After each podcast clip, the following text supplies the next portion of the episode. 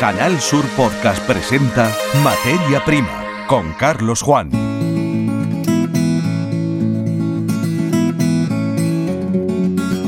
Bienvenidos a este nuevo encuentro con Andalucía y su agricultura. Tras la exhibición hecha de nuestra potencia durante la Feria Fruit Logística celebrada en Berlín, toca remangarse para resolver problemas que limitan nuestra expansión. Hoy estudiamos en profundidad dos que afectan de modo particular a la provincia de Sevilla. Por un lado, el diseño final que desde España se ha hecho de la política agrícola común con la creación de regiones agrarias con diferencias entre las mismas, a pesar de englobar en no pocas ocasiones unidades que en la naturaleza forman un continuo, ha suscitado desde Asaja las protestas. Se pierden más de 240 millones de euros en ayudas. Y además, quienes cultivan cítricos en esta provincia e incluso los dueños de olivos ven que sus cosechas desaparecen por los robos. Hasta 15.000 kilos de naranja han llegado a desaparecer en una sola noche con los efectos económicos y de seguridad alimentaria que ello conlleva.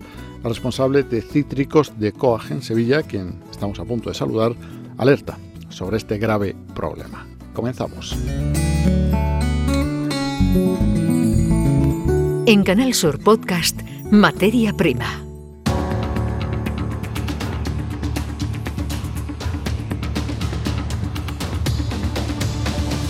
Saja Sevilla va a denunciar ante el Tribunal Supremo los aspectos del plan estratégico de la nueva política agraria común que dice son desfavorables para la provincia de Sevilla.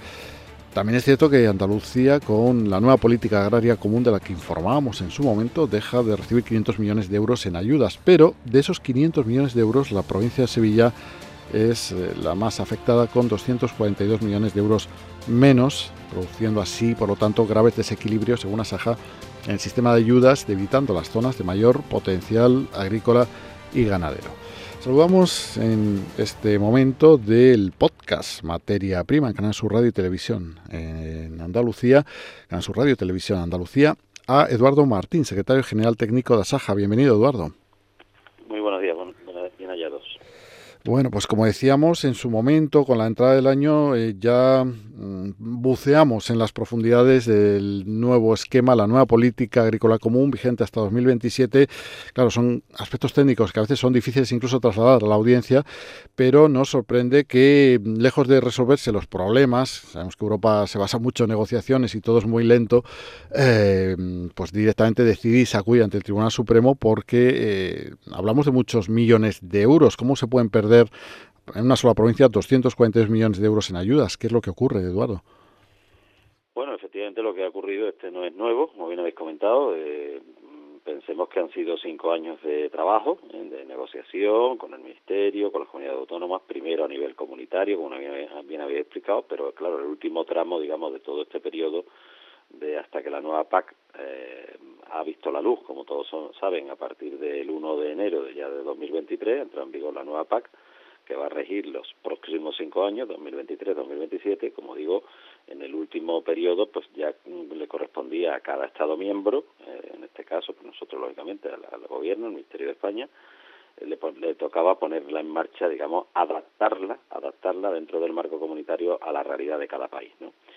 Y lógicamente esa adaptación es la que nos ha llevado muchísimo tiempo de, de, negociación y que además eh, habría que recordar la cantidad de manifestaciones convocadas en unidad de acción por todas las organizaciones agrarias de Andalucía y el apoyo también que hemos tenido en este caso de la Junta de Andalucía, de la, de la Consejería de Agricultura, como digo, en unidad de acción todos veíamos y todos hemos trasladado reiteradamente al Ministerio de Agricultura que, el, que el, tal y como estaba planteado, el mantener ese diseño caprichoso y arbitrario de esa nueva PAC, pues se centraba en lo que toca a nuestra región en debilitar las zonas con un mayor potencial productivo, pero claro, cuando decimos mayor potencial se puede conducir a equívoco, porque lo que tiene es un mayor nivel de gasto unitario y que no se va a ver compensado pues por esta reforma de la PAC.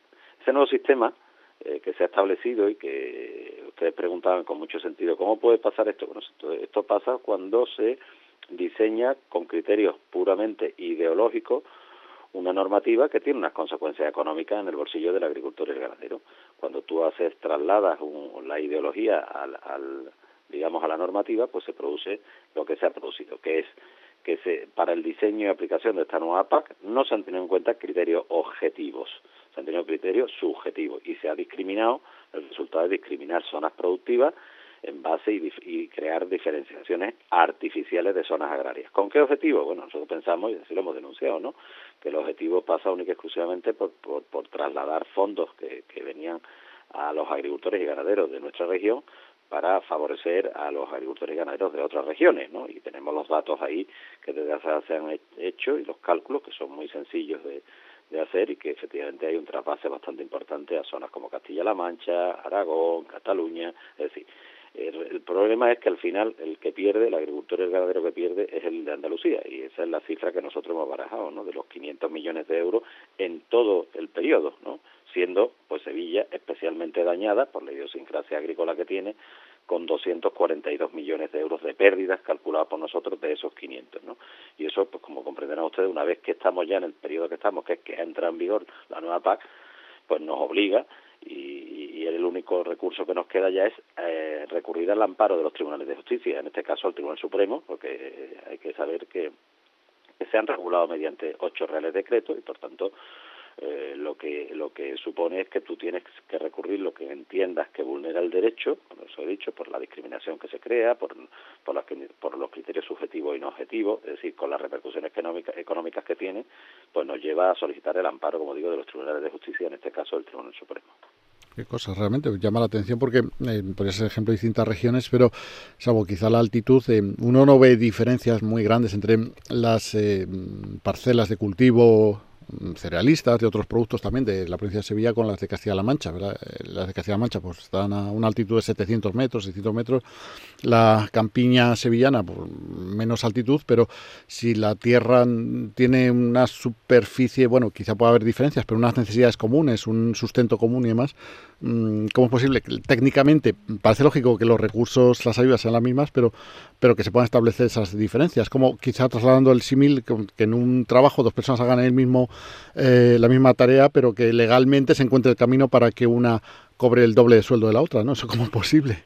Bueno, es posible, como decíamos, cuando tú realizas eh, esta, este nuevo diseño eh, con, con, criterios puramente subjetivos. Lo voy a explicar, ¿no? voy a intentar explicarlo para que el oyente lo tenga lo más claro posible. Tú al final has creado, el, el gobierno, el Ministerio de Agricultura ha creado una diferenciación artificial y arbitraria entre zonas agrarias que, como bien comentabais, eh, en muchos casos son homogéneas. Un ejemplo muy significativo. De las 20 nuevas regiones, regiones numéricas, ¿eh? que se han creado ahora mismo, en donde está dividida esta nueva PAC, ¿cómo puede ser que la campiña de Sevilla esté en una región numérica distinta que la campiña de Córdoba o que la campiña de Jerez, de Cádiz? Cuando todos sabemos que, como bien habéis comentado, por ejemplo, la campiña de Sevilla, Córdoba y Cádiz es un ecosistema homogéneo único, además unido, vamos, o sea, es un, es un solo ecosistema. Bueno, pues curiosamente se saca la campiña de Sevilla y se la llevan a otra región numérica. Cuando tú te la llevas a otra región numérica significa que tiene un impacto eh, distinto, ¿no? Que es donde viene, porque ahí lógicamente al estar metido con otras zonas de, España distintas, pues la, eh, se produzca, se provoca ya o se produce el perjuicio que comentábamos económicamente para, para los agricultores que estén en la campiña. Otro ejemplo, ¿cómo puedes crear en esta una división artificial en los ecoesquemas, es una parte importante de los fondos que vienen a los agricultores, concretamente el 23% de las ayudas totales de cada agricultor ganadero,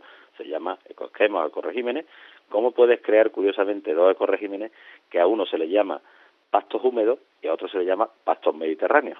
Ya me dirá usted a mí qué significa pastos mediterráneos, más allá del calificativo que tiene. Bueno, pues cuando tú profundizas en esa división artificial, y ves que se han colocado los pastos húmedos, es toda la cornisa del norte de España, frente al pasto mediterráneo, que es el resto, pues en el fondo eso tiene una consecuencia. ¿Cuál es la consecuencia? Pues que el, el dinero se va en mayor medida a esos pastos de la cornisa eh, cantábrica y del norte de España, los calificados por ellos mismos como pastos húmedos, a costa de qué? A costa del dinero de los pastos mediterráneos, que son los pastos del sur. Otro tercer ejemplo, cómo se puede crear de manera artificial lo que ellos denominan en, también en ecoregímenes un secano húmedo y, y, diferencian de un secano. Oiga, ya la, ya la propia calificación de secano húmedo a mí personalmente nos ha costado trabajo intentar explicar qué es un secano húmedo. Cuando te das cuenta que más detrás de las palabras y detrás de las agrupaciones, eh, repito, hay, hay unas zonas que van a estar dentro de lo que ellos llaman secanos húmedos y otras regiones, otras zonas que van a estar dentro de lo que ellos llaman secanos a secas, secanos solo. Pues claro, cuando te das cuenta de eso, te das cuenta que, claro, el secano húmedo frente al secano seco es lo mismo, sale un trasvase de fondo donde nuestros secanos, los secanos de entre campiña, los secanos del sur, pierden a costa de los secanos que usted preguntaba antes, pues del centro o del norte de, España. Es decir, cuando en el riego pasa eh, exactamente a la inversa. Qué casualidad que curiosamente en el riego no se hace un solo, no, no, no se divide los ecoregímenes de riego, sino se crea un solo, un solo riego para toda España con la diversidad que tiene España. Con lo cual ya me dirá usted a mí qué tiene que ver mi riego del sur, que es a costa de, de coste, coste nunca mejor dicho, porque aquí ya sabemos que significativamente no llueve y tienes que sacar agua sí o sí para, para que eso sea riego, con el riego del norte, donde el coste unitario por hectárea, sea del cultivo que sea, es distinto, porque afortunadamente la posibilidad de que llueva allí es mucho más fácil que aquí, con lo cual tú vas ahorrando, no tiene el mismo coste unitario un señor que tenga un olivar de riego aquí que un olivar de riego en el norte, o con cualquier, cualquier cultivo, no hace falta un cereal aquí, un cereal del norte. Cuando tú creas esas, he puesto tres ejemplos y podría poner cuatro más. Cuando tú creas ese tipo de, condiciones artificiales, como decía al principio, donde tú vas agrupando, al final todo tiene una consecuencia económica, todo tiene número detrás. Cualquier, de cualquier acto se deriva una consecuencia y las consecuencias han sido que tú trasladas eso a, los números y empiezas a sumar pérdidas, pérdidas, pérdidas. ¿A costa de qué? A costa del agricultor y ganadero de aquí. Y evidentemente eso es lo que a nosotros nos parece injusto. Y, y evidentemente eso es lo que nos ha llevado en unidad de acción, repito, ¿eh? que, que ahí hemos sido unánimes todas las organizaciones agrarias durante años aquí pidiéndole al Ministerio que, que cambiara y que no, porque antes preguntaba usted una cosa muy, muy, muy interesante. ¿Cómo se puede tener un índice? Pues yo sabe, le voy a explicar por qué, cómo han creado estas diferencias. Han cogido un índice solo, el índice de la pluviometría, es decir, del el índice de lluvia que ha habido en los últimos 10 años para crear estas zonas, para diferenciar el pasto húmedo del, del pasto mediterráneo, para crear el secano húmedo del secano tal, Claro, qué curioso que han cogido el índice de pluviometría de los últimos 10 años, que casualmente de esos 10 años, 8, como todos sabemos, estamos llevamos aquí en sequía dura, ¿eh? 8 llevamos consecutivos. ¿Por qué no han cogido otros criterios, por ejemplo, edafológicos, de suelo, de condiciones agronómicas, de otros índices de biodiversidad? Es decir, que se le ha puesto sobre la mesa. Oiga, coja otros datos. Pero si usted coge solamente ese dato, ese dato se coge de manera tendenciosa para favorecer a una zona frente a otra. En este caso nosotros somos los Paganini. Eso es lo que ahora, desgraciadamente, ya en el punto en el que estamos, nos lleva a pedir el amparo de los tribunales de justicia. Y eso es por lo que Asaja ah, va a presentar los correspondientes recursos ante el Supremo, intentando que lo que no han visto los señores del Gobierno, logremos que lo vea ahora un juez y que le pueda, digamos, volver a dar justicia a lo que nos parece una injusticia. Claro, porque en caso de tener éxito, lo que es anular los reales decretos de los que hablabas al principio, ¿no? El Supremo podría, algunos pasajes de esa legislación, anularla y volver a obligar de alguna manera a que la adaptación de la PAC sea distinta. Es un procedimiento complejo, efectivamente eh, nosotros vamos a atacar eh, eh, desde el punto de vista jurídico, vamos a atacar aspectos concretos y determinados donde vemos que hay una vulneración del derecho. Es decir, no va, no vamos a la mayor. Eh, es complejo porque, como todo el mundo podrá entender, es un procedimiento no fácil, no nada, nada sencillo. Entonces vamos a atacar aspectos concretos donde nosotros, a nuestro juicio y con las pruebas que podamos presentar y con los informes que se van a presentar, entendemos que se, que se producen lesiones eh, aspectos concretos con consecuencias económicas para agricultores y ganaderos. No vamos a la mayor porque a la mayor no, no tiene sentido ir. Lo que vamos a ir es, eh, eh, eh digamos, atacando desde el punto de vista jurídico aquellos aspectos donde vemos pues lo que le comento ahora, ¿no? Que, se pongan ecoregímenes eh, distintos en zonas homogéneas, pues porque por ejemplo pues haya esta, esta división artificial de, zonas que, que, que provoca pues, ese daño económico, donde vemos que por ejemplo por, un, por una por una cuestión el que se llama pago redistributivo pues se articule y se esté perjudicando incomprensiblemente a un agricultor y ganadero que tiene más de un sistema de cultivo, es decir, un señor que tenga un poquito de secano, un poquito de riego y un, y un, y un cultivo permanente, sea, un olivar o un frutal, pues resulta que sale perjudicado eh, en, la, en el pago redistributivo respecto a un señor que no lo tenga. Entonces, eso no, yo nosotros no lo entendemos. ¿Qué razón hay? ¿Qué culpa tiene el señor que tenga dos hectáreas de secano, cuatro de riego y cinco o veinte o, cien, vamos, de, pero por tener tres, Oiga, que, que eso es la, la, diversidad normal que existe en nuestro país, ¿no? Que, un agricultor, aquí no hay monocultivos, hay agricultores que tienen tres y cuatro secanos, algo de riego, y tienen un olivar, o tienen un frutal, o tienen no sé qué, oye, por tener tres sale perjudicado frente a otro. No le vemos ninguna razón, ¿eh? Pues no la hay, vamos, me parece absolutamente eh, que contraviene el derecho. Bueno, ese tipo de cuestiones son las que, eh, hombre, con un detalle lo más exhaustivo posible, las que vamos a ir atacando y, y sobre las que se va a basar el recurso o recursos que tengamos que interponer, porque porque afecta no solamente a, un real decreto, sino como digo, han sido ocho reales decretos los que se han publicado y que entran en vigor, entonces hay aspectos que están incluidos incluso en más de un real decreto y por lo tanto eh, iremos lo, lo, dirigiremos a, los aspectos que, que, que los asesores que, que de, esta casa, de Asaja Sevilla, pues nos indican como como los aspectos que tienen que son más lesivos y que contravienen por tanto a nuestro juicio del derecho. Eduardo Martínez, el secretario general técnico de Asaja, con él hemos eh, profundizado con ese análisis detenido en eh, las desigualdades y en particular cómo afecta a Sevilla 242 millones de euros en esta provincia que vuelan, por decirlo de alguna manera, por eh, la nueva política agraria común y sobre todo la adaptación, déjalo claro, que es realmente no es en sí tanto que en Bruselas haya decidido perjudicar de una manera importante a Sevilla, pero sí al, en el momento de trasladar la legislación, el marco de referencia en Europa a la legislación nacional a través de esas adaptaciones mediante Real Decreto. Bueno, Eduardo, pues muchísimas gracias por ser parte del contenido de este podcast Materia Prima en Canal Sur. Muchísimas gracias a ustedes por hacerse eco de nuestras inquietudes y, y de nuestros problemas del sector. Muchas gracias. Escuchas Materia Prima. Canal Sur Podcast.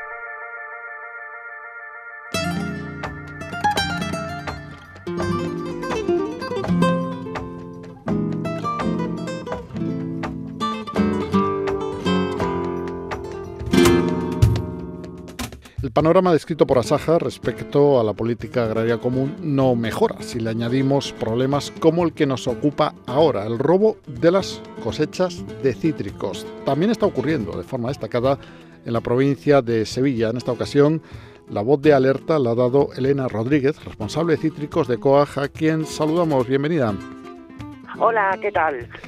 Hola Elena, decís que aunque esto viene desde los años 16, 17, cada vez quienes están detrás de los robos están más organizados y además no solamente se roban naranjas u otros cítricos, también aceitunas, también el olivar también está sufriendo estos robos, ¿no?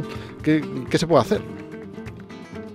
Eh, bueno, pues lo que se puede hacer es lo que yo llevo reivindicando, digamos, estos 10 días, ¿no? Desde que saltó la noticia eh, principalmente apoyar al grupo Roca de la Guardia Civil. Bien que le aumenten en efectivo, bien que le pongan eh, apoyo de otros grupos dentro de, la Guardia Civil. Eso por un lado. Luego, pues por, otro lado, eh, ir directamente a quien compra esa fruta. No lo sé, si pequeño comercio, si frutería, quien sea a quien compra esa fruta, sea el pequeño, eh, eh, la, frutería de barrio, sea un pequeño comercio, sea quien sea, que vayan y se les retire la licencia de apertura, no una simple multa, como ya le pusieron a varias fruterías en 2017, eh, que, que bueno, me llegaron a llamar a mí para que recogiera hasta la fruta que me habían robado la noche antes.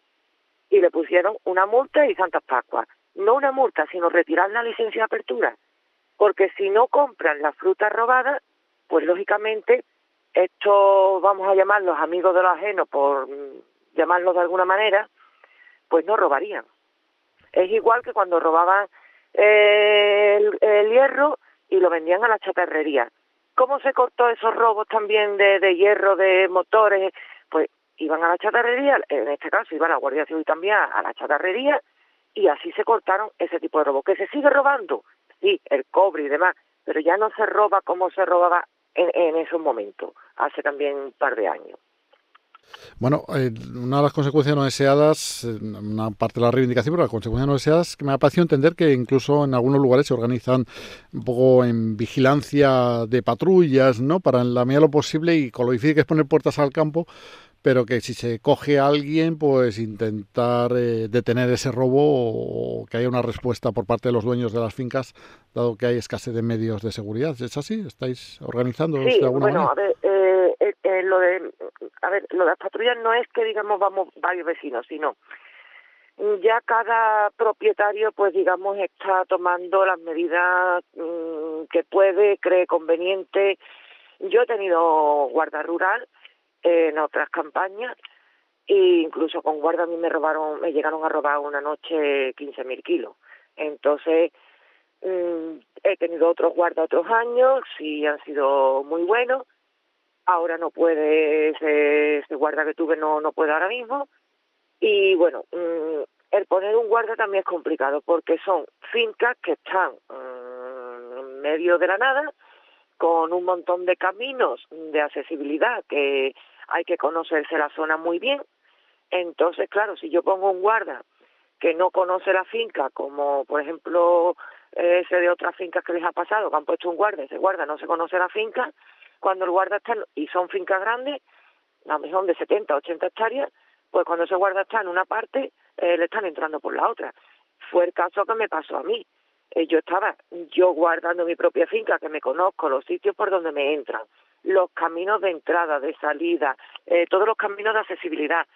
Y estaba puesta en una parte de la finca, mi finca tiene, son unas 20 hectáreas aproximadamente, estaba puesta en una parte de la finca, pero me entraron por la otra parte, por donde no estaba lógicamente, ni yo podía ver en la noche además mm, con más de un kilómetro de distancia. ¿Cuál fue mi suerte? Que me dio por, yo cada media hora aproximadamente, pues voy repasando la valla. Al arrancar coche, escucharon el ruido del coche y salieron pitando. Si yo no llego a arrancar coche para repasar la valla cada esos media hora, 20 minutos, mm, que lo suelo hacer, pues me hubieran entrado, me hubieran robado y yo estando allí. Claro, eh, mm, con las cifras tan importantes lo que se roba es que entran con furgonetas, ¿no? Porque para llevarse hasta 15.000 kilos, me parece que has dicho, ¿no? Pues eso lleva su tiempo. ¿Cómo eh, cosechan tan rápido? ¿Cómo lo hacen? Bueno, yo de verdad, mm, mira, no sé, como para trabajar serían buenísimos, porque hay que ver la cantidad de kilos que cogen en una noche. Eh, lo de los 15.000 kilos, eso me, me sucedió, ya digo, con un guarda en 2017 me robaron en una única noche 15.000 kilos eh, supuestamente vinieron en furgoneta, pero ahora mismo lo hacen en furgoneta, eh, lo hacen en coches turismo normales y corrientes, que le quitan todos los asientos traseros, dejan el coche diáfano en la parte trasera, ponen una tabla en los dos asientos delanteros para que la naranja no, no vaya hacia adelante y puedan conducir bien. Y ahí pues anchas castillas echan naranja hasta que cabe la última pueden entrar, según el coche, pueden entrar 800 kilos, eh, 900, 1000 kilos, dependiendo de, de cómo sea el coche. A un mm. vecino mío le robaron, bueno, este robo fue a las once y media de la mañana, eh, le entraron cuatro coches tipo berlingo, tipo furgonetas así berlingo. No era berlingo exactamente la marca, pero bueno, es un tipo para que nos entendamos, ¿no? Eh, lo llamó otro vecino y dijo, oye, mira, que acaban de entrar en tu finca cuatro furgonetas se fue para allá corriendo y, bueno, lo sorprendió, se fueron, había llovido, fue las últimas lluvias que tuvimos aquí en Sevilla, se quedaron atascados, los ocupantes de ese eran dos, los ocupantes de ese vehículo se fueron en los otros vehículos y allí dejaron la, furgoneta con las naranjas cargadas y todo.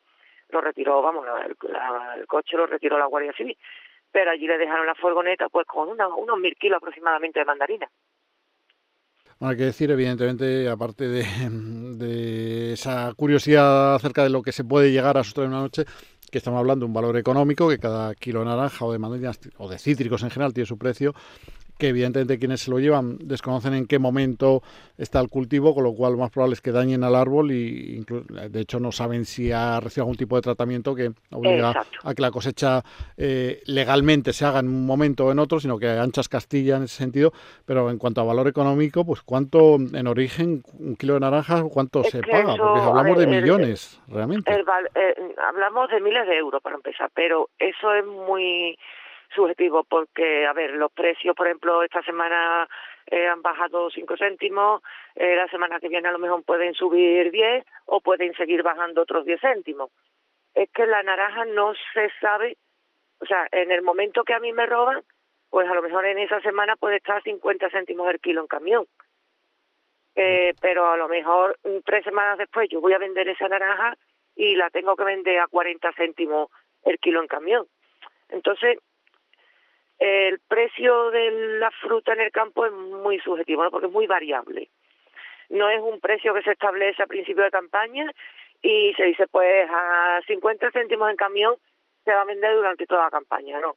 Eso depende pues de lo que va entrando también, de, Sudáfrica, de Egipto, por ejemplo la patata estaba a unos 70, 80 céntimos en Mercasevilla y esta semana pues ha bajado porque ha entrado una gran partida de patatas de Egipto. Esta semana pues apenas tiene salida la patata por la que ha entrado de Egipto. Por eso digo que es muy muy variable el precio. Pero a lo que me decías de, lo, de los tratamientos, eso es sumamente importante, porque ellos cuando roban la naranja no saben si esa naranja ha sido tratada con productos fitosanitarios o no. Con lo cual, están introduciendo un producto, una fruta, en este caso, tratada con productos, probablemente tratada con productos fitosanitarios en la cadena alimenticia, con un grave problema perjudicial para la salud de todos los ciudadanos que consumen esa fruta que ha sido previamente tratada y no se han cumplido los plazos de seguridad. Claro, claro, eso es un riesgo que luego encima, por lo que nos decía al principio de este diálogo, pues llega a fruterías o, a la venta incluso que se hace a pie de carretera, porque esas ventas así tan irregulares... esa, esa venta a pie de carretera, que yo ya le he preguntado a la Guardia Civil, eh, me informan de que puede ser que algunos en carreteras así comarcales, que no estén muy a la vista, pues sí sean de dudosa procedencia. Pero sí es verdad que me han dicho que, que por ejemplo, eh, las ventas estas que hay en carretera, en circunvalaciones, en autovías, que sí suelen ser eh, propietarios de pequeñas explotaciones o que incluso compran esa patata o, esas naranjas, esas fresas en Mercasevilla o en el Merca que, que corresponde de Huelva o de Almería para venderlo, porque dice que sí es verdad que tráfico les pide la documentación, o sea, la Guardia Civil de Tráfico. Bueno, pues eh, era algo que yo personalmente desconocía. Siempre había recelado un poco. Sí, sí, yo también, ¿eh? eh pero más que nada, pues porque aunque el tráfico les pida la documentación, como realmente no piden permiso a ningún ayuntamiento, ni. Eh, en fin, tiene una cierta ventaja en ese sentido respecto a quien monta un puesto en un mercado, en una plaza de un pueblo, pues eh, siempre queda ese factor de, duda, ¿no? Pero eh, evidentemente pues nos agarramos a esa versión y a que hay, sí que hay un control, por lo menos para que la procedencia no sea ilícita. es igual que la frutería, no quiere decir que todas las fruterías están vendiendo la, la, fruta robada.